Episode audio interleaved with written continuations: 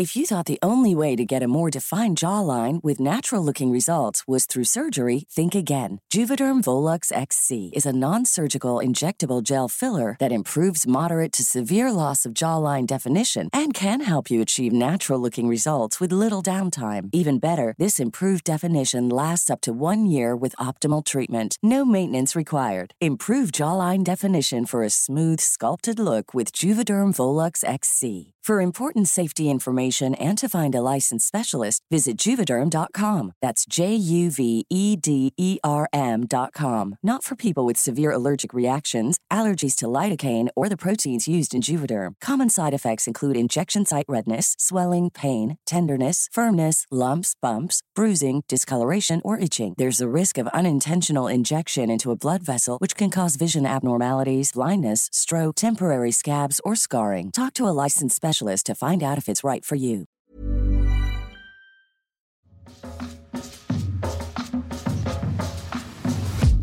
La Vaquita, una de las cantinas míticas de la Ciudad de México, sitio donde se reunían personajes importantes como Frida Kahlo, Tina Modotti, Diego Rivera o Siqueiros, cerró sus puertas hace un tiempo, pero el espacio surge de la mejor manera, convertida en la primera licenciatura integral en fotografía de la Ciudad de México, parte de la Escuela Superior de Cine es Cine. Para conocer más de esta transformación, valorar el espacio y la historia, así como saber qué viene para este recinto, ahora escuela, platicaremos la guía del fin de semana con Osvaldo Ruiz, director de la licenciatura en E-Cine. Las cantinas son espacios culturales vitales, y aquí lo van a comprobar y nadie más les va a decir lo contrario. Arrancamos.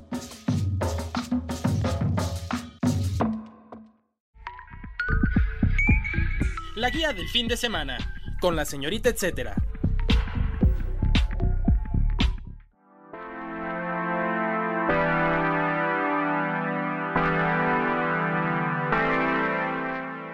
Osvaldo, te damos la bienvenida aquí a la guía del fin de semana y nos emociona que nos cuentes en qué consiste esta licenciatura, pero también que nos cuentes cómo fue este paso de cantina a escuela. Entonces, para ponernos en contexto, cuéntanos un poco sobre la vaquita. ¿Qué era? ¿Qué pasó con ella? ¿Y qué importancia tuvo para la comunidad?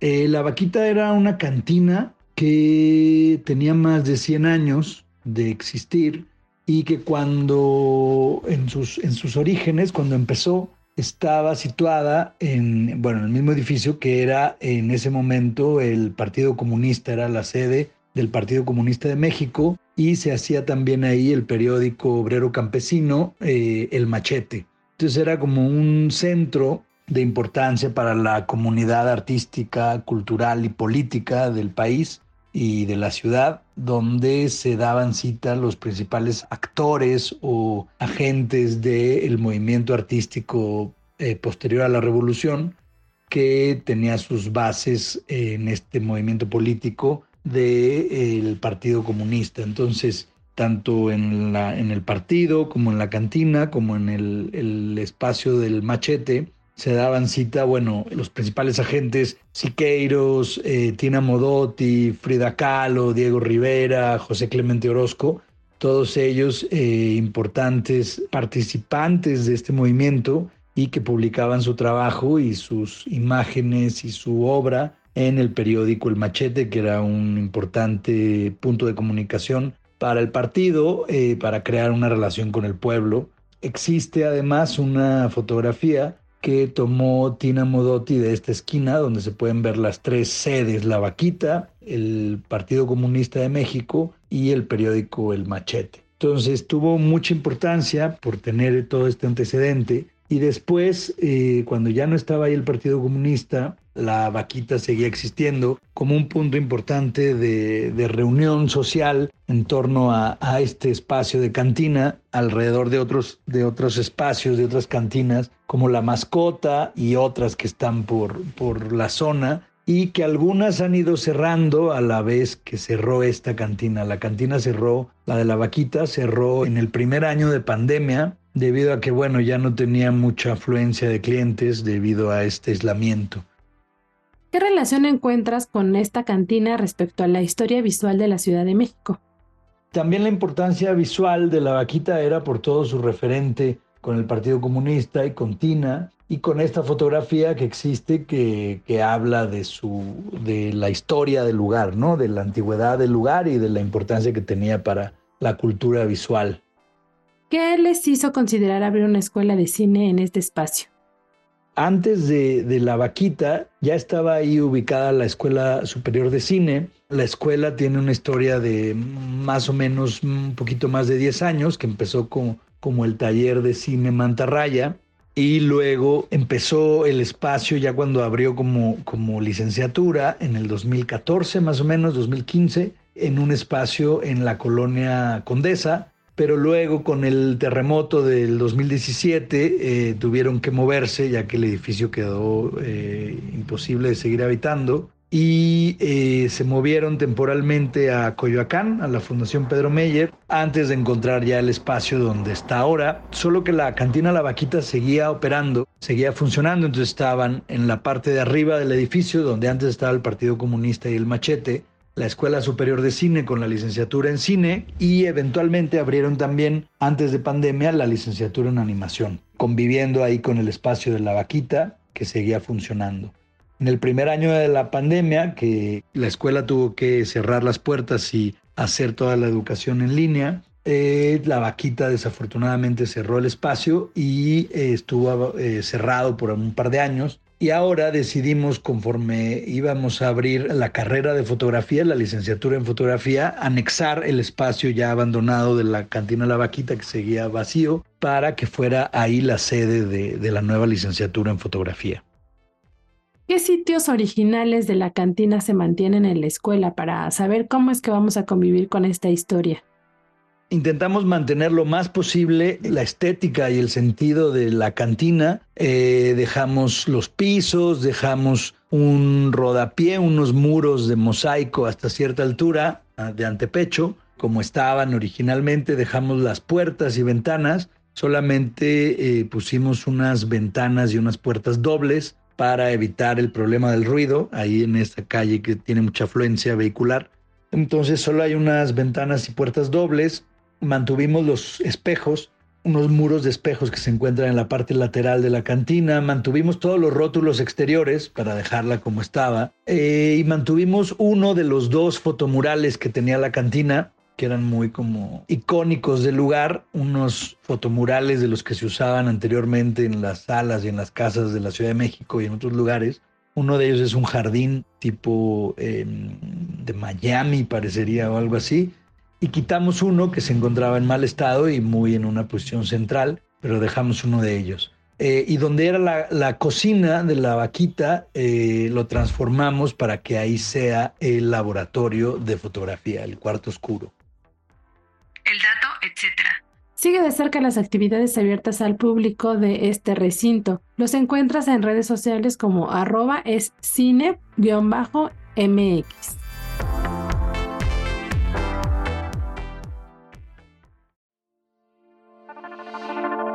Continuamos la charla con Osvaldo Ruiz, director de la primera licenciatura integral en fotografía de la Ciudad de México. Osvaldo, ¿qué se impartirá en el recinto y con qué credenciales saldrán de ahí los alumnos? Lo que se va a impartir en el espacio que era la vaquita es las clases principales de la nueva licenciatura en fotografía, en foto fija, que se empezará a impartir a partir de abril. El 10 de abril empiezan las clases y será una carrera, una licenciatura con tres años de duración, impartida en trimestres y con validez oficial de estudio, con un reboe que ofrece la Secretaría de Educación de la Ciudad de México. Entonces los egresados de la carrera tendrán un título de licenciatura. ¿De cuánto es la matrícula y cada cuándo iniciarán los ciclos? Los cursos inician el 10 de abril. La matrícula está eh, alrededor de 11 mil pesos mensuales eh, durante los meses que dura la carrera, que son tres años. Y actualmente para la primera generación, que todavía estamos aceptando inscripciones, ya tenemos el cupo mínimo, pero estamos todavía admitiendo a, los alumnos que estén interesados en esta carrera en abril. Se está ofreciendo para esta primera generación una, una beca parcial del 40% como momento para darle inicio a la carrera ofrecida por varios agentes de la industria visual ¿Podrías contarnos sobre las materias que se impartirán y los maestros también para tener como más contexto de quiénes estarán formando parte de esta matrícula? Se compone de muchas materias, son 72 materias, lo que compone la carrera debido a esta separación por trimestres, eh, hace que haya un número mayor de materias, pero sobre todo está em, segmentada la carrera en cuatro grandes líneas. Una línea de talleres de producción, que es la línea principal de la carrera, que está enfocada en cuatro modos de hacer de lo fotográfico. El primero, la fotografía documental, la imagen documental. El segundo modo es la imagen construida. El tercer modo es la imagen narrativa. Y el cuarto modo es la imagen relacionada al cuerpo. Eh, en el primero, bueno, es la fotografía documental como la entendemos, fotografía de calle, directa, sin modificar la escena, más relacionada con una investigación social. La segunda es la fotografía construida, que tiene principal modo de hacer trabajar dentro del de el foro de fotografía con iluminación, ya sea continua o, de flash electrónico, trabajar con fondos o cicloramas, trabajar con objetos o también eh, con, modelos, pero que es una fotografía que se modifica por completo por, por la mirada del fotógrafo y se crea, se construye eh, en base a ciertos elementos básicos. La fotografía narrativa es aprender a manejar el efecto narrativo de una imagen fija, trabajando con el tiempo y el espacio y con una estética relacionada con estos dos elementos y aprendiendo además de, otras eh, disciplinas como el cine, las dinámicas de narración. Y por último, el modo de hacer que se relaciona con el cuerpo tiene que ver con el retrato, con la fotografía de desnudo, con la fotografía de moda, con la fotografía de performance, con la fotografía de teatro también o de, o de las artes escénicas. Y son modos de trabajar donde ya específicamente el tema del trabajo es el cuerpo humano. Después de eso sigue un taller de especialización y el taller de tesis. Eh, y una línea muy importante, bueno, la línea, la línea de teoría, donde se verá semiótica, eh, representación visual, filosofía estética, eh, psicoanálisis o la relación con el inconsciente de la mirada, la imagen y la ideología, entre otras formas del, del pensamiento teórico. Y la última línea que es muy importante para nosotros es la línea multidisciplinaria, donde aprenderán modos de hacer de otras artes y de otras ciencias, como las ciencias sociales, la antropología, las artes plásticas o las artes eh, de la instalación y del arte objeto, además de el performance, la representación del espacio y del tiempo, y además otras formas también importantes que son la, la forma profesional de las artes, con materias como administración de proyectos, gestión y administración de proyectos, representaciones legales o fundamentos legales, además de museografía y montaje, publicaciones y ediciones, entre otras formas y disciplinas para la fotografía. ¿Qué clases adicionales, actividades o exposiciones habrá durante el año en la escuela? Sé que para iniciar, este, pues inauguraron una exposición y me imagino que así estará sucediendo. Tendremos una serie de pláticas, pero una de las más importantes es la que dará Graciela Iturbide, la gran fotógrafa mexicana de trascendencia y trayectoria internacional, dará una plática a la primera generación de la carrera. La fecha está por confirmarse a finales de abril. Les avisaremos tan pronto la tengamos definida. será una de las primeras y tendremos eventualmente otros talleres y otras pláticas eh, que les iremos informando conforme se vayan confirmando. El dato, etcétera. La escuela, antes cantina, se ubica en Mesones 54, esquina Isabel la Católica, en el centro histórico de la Ciudad de México.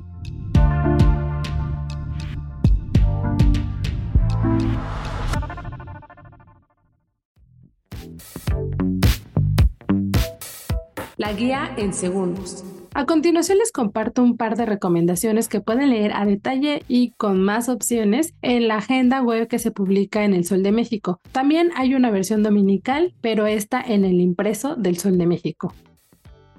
Remate de libros y pelis en revolución. Nos encantan las ofertas y este fin de semana habrá una que complacerá tanto a lectores como a cinéfilos. Hablamos del quinceavo gran remate de libros y películas. El evento forma parte de la Brigada para Leer en Libertad, y podrás adquirir ejemplares literarios de 10 pesos en adelante. Además, hay discos y películas con precios preferenciales. Adquirir libros de eventos como estos tiene su toque altruista, porque por lo regular encontrarán títulos que muchas veces están destinados a que se destruyan. No tienen espacios en librerías o en estantes, en tiendas. Vayan a comprar y a crecer su librería. Si les interesa este tema y como que un poquito profundizar en qué es lo que pasa con estos libros o por qué surgen este tipo de eventos que son súper remates, los invito a que echen un vistazo a nuestro histórico de este podcast de la guía del fin de semana, porque estuvimos platicando con una de las mujeres que está delante de este tipo de brigadas y nos explicó más sobre las dinámicas que hay en torno a los libros y estas ventas tan baratas que lo que hacen es incentivar la lectura sí o sí cuándo y dónde, el remate de libros y películas sucederá del 5 al 9 de abril a partir de las 10 de la mañana en el Monumento a la Revolución. Se ubica en Plaza de la República sin número en la colonia tabacalera. Viaje fugaz. Festival Macagua.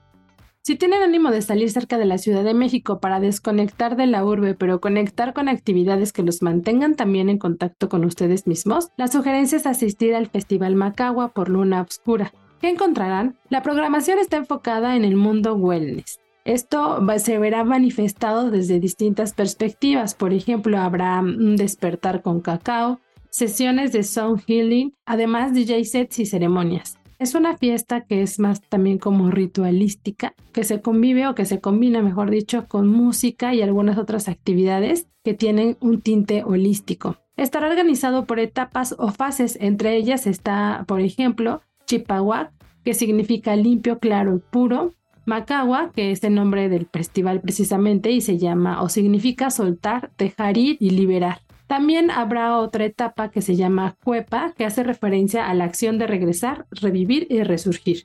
El programa está organizado para ir experimentando todo este tipo de situaciones, como esto de, de la limpieza, de soltar, de dejar ir, regresar y resurgir. ¿Cuándo y dónde? El 8 y 9 de abril dentro de la finca La Devoción en San Miguel de Allende. Si quieren saber más detalles sobre la programación que estará sucediendo en el Festival Macagua, los invito a seguir arroba Luna Obscura MX. Clase de dibujo con copa de vino en mano. Una experiencia lúdica que potencia su creatividad y que además incluye un menú rico es la sugerencia que tengo para ustedes todos los jueves en el restaurante Ometusco. Esto se trata de un proyecto llamado Pintando con Vino. El espacio se convierte en un taller efímero de dibujo con una sesión distinta cada vez. Además, el costo incluye una copa de vino o un clericot o una limonada o cerveza, lo que ustedes quieran tomar mientras pintan. La actividad dura tres horas y le imparte la artista plástica mexicana Larisa de la Concha. Lo mejor es que no necesitan conocimientos previos para dejarse guiar por ella. ¿Cuándo y dónde? Esto será todos los jueves de abril a las 19.30 horas en Ometusco número 1 en la Colonia Condesa. Para más detalles los invito a que sigan la conversación en sus redes sociales. Los encuentran como Ometusco-Condesa y también parte del proyecto en arroba pintando con vino.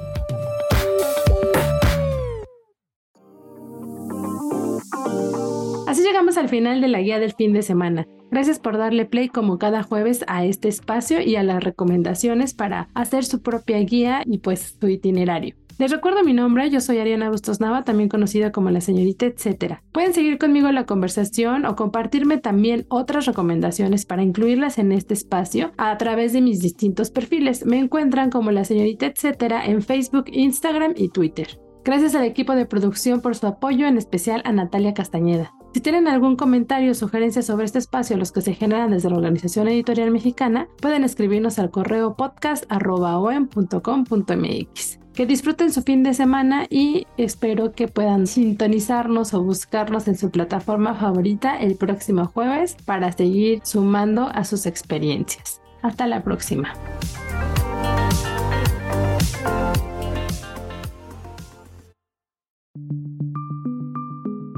Esta es una producción de la Organización Editorial Mexicana.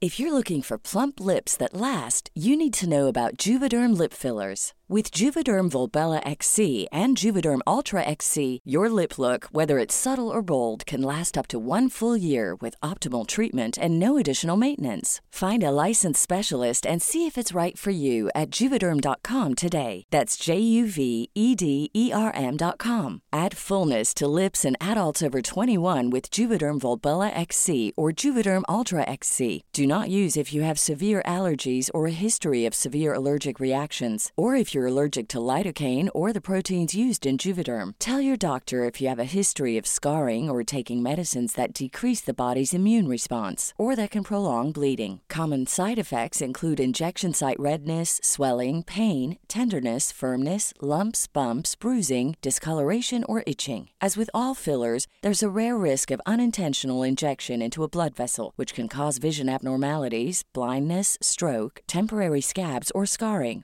For full important safety information, visit juvederm.com.